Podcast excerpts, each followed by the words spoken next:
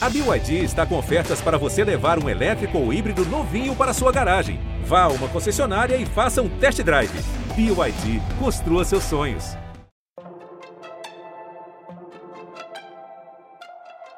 Olá, esse é o Funciona Assim, podcast do G1 que vai te ajudar a entender as regras das nossas eleições. Eu sou Juliane Moretti e o tema deste episódio são as pesquisas eleitorais. Datafolha realizou a segunda pesquisa de intenção de votos para a disputa presidencial. O IPEC, antigo IBOP, divulgou mais uma pesquisa eleitoral com intenção de voto para o governo do estado do Rio de Janeiro. As pesquisas são importantes para os candidatos, para as campanhas e para nós, eleitores. Com o resultado da pesquisa, os candidatos e as campanhas podem repensar estratégias e entender a tendência da disputa em que estão. No caso dos eleitores, ajuda a saber quem está na frente da disputa. Mas as pesquisas também causam dúvidas e por isso, nesse episódio, eu vou te explicar como elas são feitas e como saber quais são mais confiáveis. O Brasil tem 150 milhões 454 mil e 11 eleitores aptos a votar nessas eleições. Isso segundo dados do TSE. Impossível entrevistar todo mundo para a pesquisa. Então, os institutos selecionam o que é chamado de amostra de eleitores. Para definir o número de pessoas que vão ser entrevistadas, os institutos levam em consideração o nível de precisão buscado, os detalhes que a pesquisa precisa ter, além dos recursos e do tempo para que ela seja feita. Em uma pesquisa com 3 mil pessoas, por exemplo, que é considerada grande, a chance de você ou eu sermos entrevistados é de 0,0019%. Ou seja, entre 1 milhão de pessoas, só 19 vão ser entrevistadas. Difícil, né? E essa amostra não pode ser aleatória, ela precisa representar a população que vai ser estudada. No caso da eleição desse ano, pode ter que representar o Brasil inteiro ou um estado. Então funciona assim: de todos os eleitores aptos a votar no país, aqueles mais de 150 milhões, 53% são mulheres e 47% são homens. E ainda entram critérios como idade, grau de instrução, nível econômico e onde essas pessoas moram, por exemplo. Para conseguir esses dados, o Instituto de Pesquisa cruza as informações do TSE com as do IBGE. As entrevistas podem ser feitas por telefone, na casa das pessoas ou em locais de grande circulação de público. O IPEC, antigo IBOP, vai até a casa das pessoas. Já no Datafolha, as entrevistas são feitas nos chamados pontos de fluxo, onde tem muita gente circulando. E da mesma forma, os entrevistados abordados são escolhidos a partir daquela amostra que eu comentei antes. Aí vem a parte do questionário.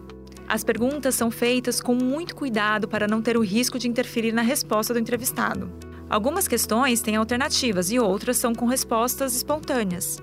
A elaboração da pesquisa leva em conta o tamanho do questionário, como são feitas as perguntas, até o tipo de vocabulário e podem incluir outras questões, não apenas em quem a pessoa vai votar. Você já deve ter ouvido, né? O Datafolha divulgou uma pesquisa que mostra o crescimento da confiança dos brasileiros nas urnas eletrônicas usadas nas eleições. O Datafolha divulgou uma pesquisa mostrando que a grande maioria dos eleitores entende que as fake news divulgadas em aplicativos e redes sociais podem influenciar no resultado das próximas eleições. Quando a pergunta tem muitas alternativas como resposta, como se o primeiro turno fosse hoje, em quem você votaria? O entrevistador apresenta para o eleitor um disco, como uma pizza, e em cada fatia tem o nome de um candidato. Essa é uma estratégia para reduzir o risco de o um entrevistado escolher o primeiro nome logo de cara ou o último sem pensar nas alternativas. Tem também um cuidado na hora de registrar as respostas. Tanto os pesquisadores do IPEC quanto Datafolha levam tablets conectados à internet, que enviam as respostas para as bases de dados assim que elas são coletadas, para agilizar o resultado. Esses equipamentos também gravam as entrevistas e parte delas, cerca de 20 a 30%, são ouvidas e checadas. Os institutos também ligam para alguns dos entrevistados para confirmar as respostas. Mas por que então, com todo esse cuidado, as pesquisas nem sempre acertam? Muitos ficaram surpresos com o resultado que levou para o segundo turno a eleição para presidente. Nessas horas, os suspeitos de sempre são os institutos de pesquisas. Tem algumas explicações para isso. Primeiro, existe aquela tal margem de erro que a gente sempre ouve falar, que costuma ser de dois pontos percentuais para mais ou para menos. Se um candidato aparece com 25% das intenções de voto, ele pode ter de 23% a 27%. Essa margem de erro é calculada pelo Instituto e incluída em todas as pesquisas que usam amostras populacionais. Isso acontece porque, apesar de todos os critérios científicos usados para definir a amostra, ainda há chance de parte desse resultado não corresponder à realidade da população. E por isso existe essa flutuação para mais ou para menos. E ainda tem o nível de confiança da pesquisa, que em geral é definido pelos institutos em 95%. Isso significa que, em média, a cada 100 entrevistas feitas, 95% vão estar no intervalo determinado pela margem de erro. Outra coisa que os especialistas falam bastante e é importante a gente saber é que uma pesquisa eleitoral é como se fosse uma fotografia daquele momento específico. Por isso, ela não pode demorar muito para ser divulgada. Até a gente chegar de fato às urnas, muita coisa pode mudar. Tem gente que decide em quem votar ali mesmo, na frente da urna, em cima da hora. E com as redes sociais é preciso ficar atento ao conteúdo que você está lendo.